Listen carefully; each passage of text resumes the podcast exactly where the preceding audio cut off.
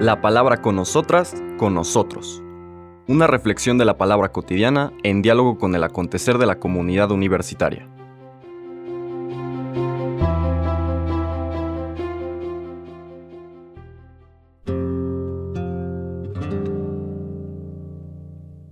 Hola, buenos días. Bienvenidas, bienvenidos a la palabra con nosotras, con nosotros.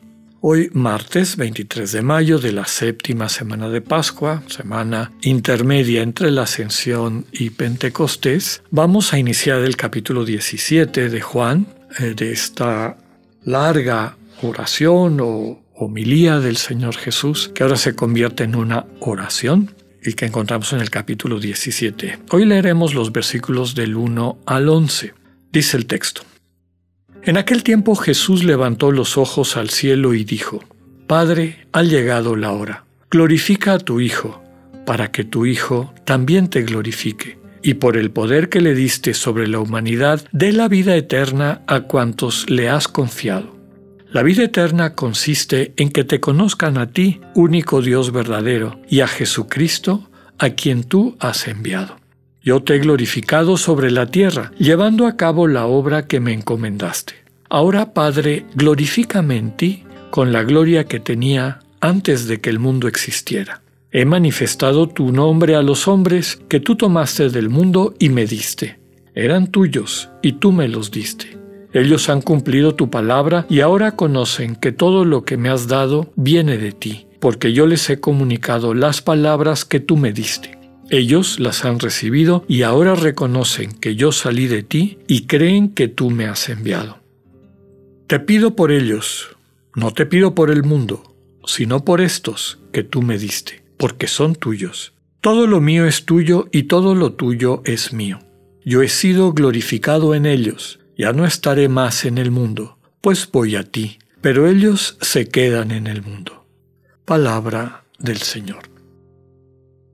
Vemos el inicio de esto que se ha denominado desde el siglo XI en la liturgia de la Iglesia como la oración sacerdotal de Jesús. Oración, ¿por qué? Porque es un diálogo dirigido al Padre, la oración es eso, un diálogo con Dios y como todo diálogo no es monólogo dirigido a Dios, es diálogo el Señor dialoga con su padre, escucha lo que el padre le contesta y pues desde luego ese es el tipo de oración que estamos llamados a vivir en nuestra relación con Dios.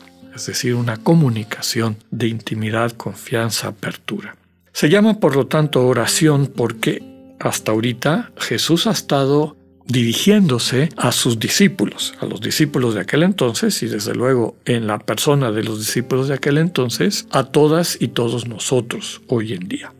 Es decir, aquellos como leeremos en los próximos días que han creído por el testimonio que dieron los discípulos, este testimonio que se ha ido pasando de generación en generación hasta llegar a nosotros. Es oración dirigida al Padre, oración sacerdotal Recordemos que sacerdote viene de la raíz indoeuropea sac, que significa, de donde viene también la palabra sacro, y que significa real, hacer que las cosas encuentren su realidad, su verdad definitiva. En las tradiciones religiosas del mundo se le sacrificaba, es decir, se le entregaba a Dios de alguna manera, podríamos decir, simbólica, en ocasiones quitándole la vida a algunos animales, desde la expectativa de que iban a recuperar la plena en ese lugar a donde se les enviaba, se les ponía en las manos de Dios, a veces se quemaban cosas como en el pueblo de Israel, lo que desaparecía en este mundo aparecía en el otro mundo en su plenitud,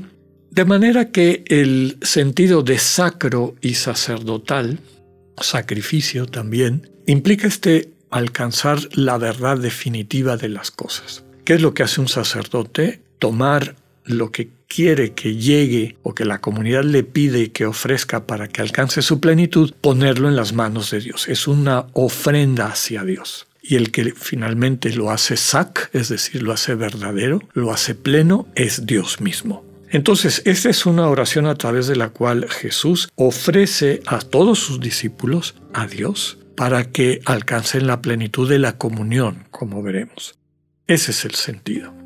Otro punto que nos llama la atención es la repetición de gloria. Glorifica a tu Hijo, para que tu Hijo te glorifique. Yo te he glorificado sobre la tierra. Ahora, Padre, glorifícame en ti, con la gloria que tenía, etc. Yo he sido glorificado en los discípulos. ¿Qué significa esto de gloria?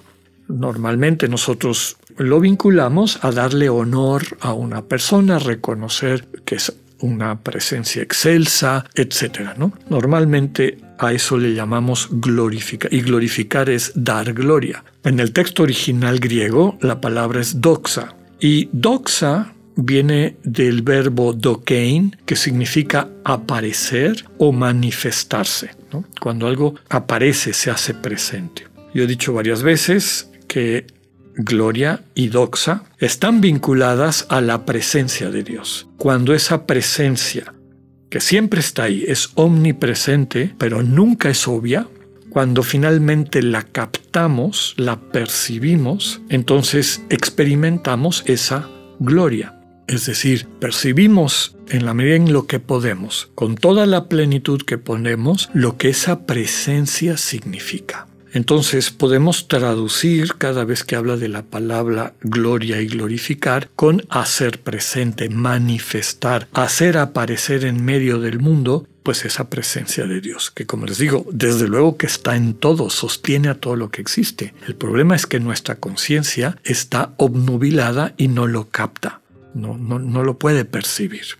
Entonces, Padre, ha llegado la hora. Es decir, este es el momento de mi entrega máxima. Recordemos que todo el discurso, inclusive antes capítulo 13, toda la última cena, empieza con aquella frase bellísima. El Señor, habiendo amado a sus discípulos, los amó hasta el extremo.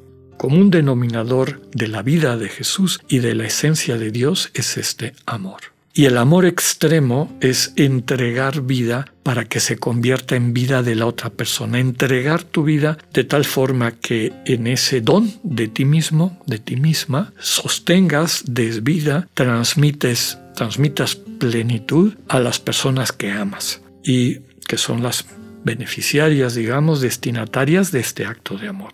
Esa hora ha llegado el máximo acto de amor. Ya nos lo dijo en los capítulos anteriores, no hay amor más grande que el que entrega la vida por sus amigos. Eso es lo que el Señor va a hacer. Y por eso le pide al Padre, glorifica a tu Hijo, haz que se transparente quién soy yo, de tal manera que yo te pueda glorificar, transparente, manifieste quién eres tú. Yo te he glorificado sobre la tierra, yo te he hecho manifiesto en la tierra he permitido que la gente se abra a descubrir el misterio del Dios vivo.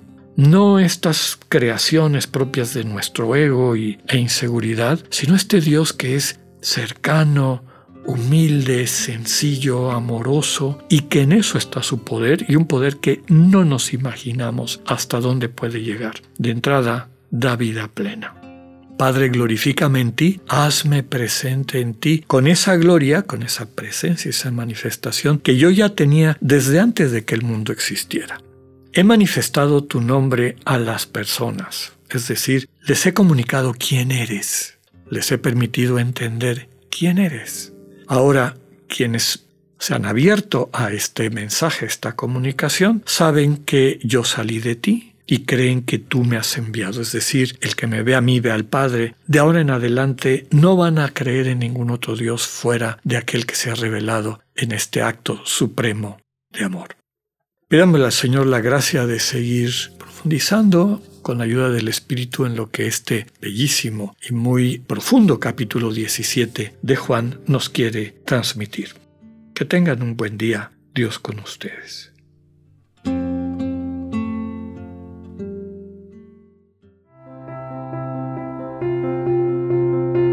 Acabamos de escuchar el mensaje del Padre Alexander Satirka. Escúchalo de lunes a viernes a las 8.45 de la mañana por radiveroleón.com, a través de nuestra app gratuita para iOS y Android o por Spotify. Esta es una producción de Radio León en colaboración con el ITESO, Universidad Jesuita de Guadalajara.